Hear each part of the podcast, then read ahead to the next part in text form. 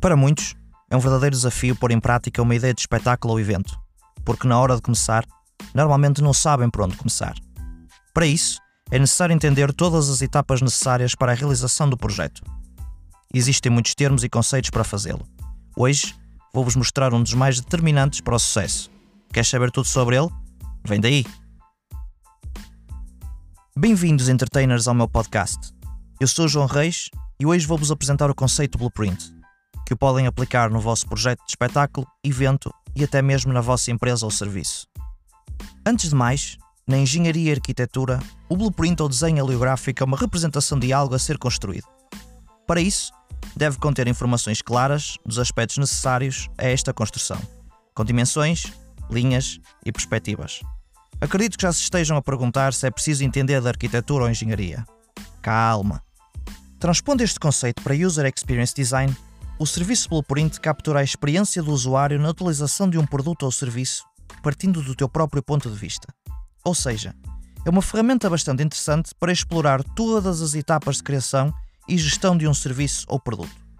Com ele, é possível visualizar todas as fases da jornada do cliente, as suas ações e reações, além do que ocorre nos bastidores.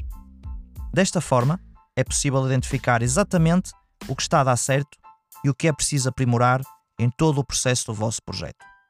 Mas como podemos pôr isto na prática? Antes de mais, não adianta saber o que é o blueprint e fazê-lo apenas com informações da vossa cabeça. Vale a pena conversar com os vossos clientes, observá-los e conseguir opiniões e dados para que a ferramenta seja realmente rica em insights. Passo a passo, define os momentos da jornada, os pontos de contacto, as ações da equipa e outras informações. Lembrem-se, cada projeto é um projeto. O serviço Blueprint não é um modelo fechado. Os momentos da jornada é as ações realizadas pelo usuário, desde a descoberta do vosso produto ou serviço, ao seu uso, ao uso contínuo e até mesmo ao abandono. Nos pontos de contacto, devemos assinalar todos os locais onde ocorrem as ações do usuário: website, lojas, redes sociais, etc. Por fim, nas ações da equipa, descrevemos tudo o que se passa nos bastidores, ou seja, tudo o que o cliente não vê. Se gostaram deste conceito e vos deu algumas luzes para criarem o vosso próprio projeto, já sabem que o vosso apoio é importante para vos trazer mais conteúdo. Partilhem, sigam, mostrem o vosso amor. E lembrem-se, cumprir as expectativas é o significado de ser um entertainer. Até ao próximo episódio.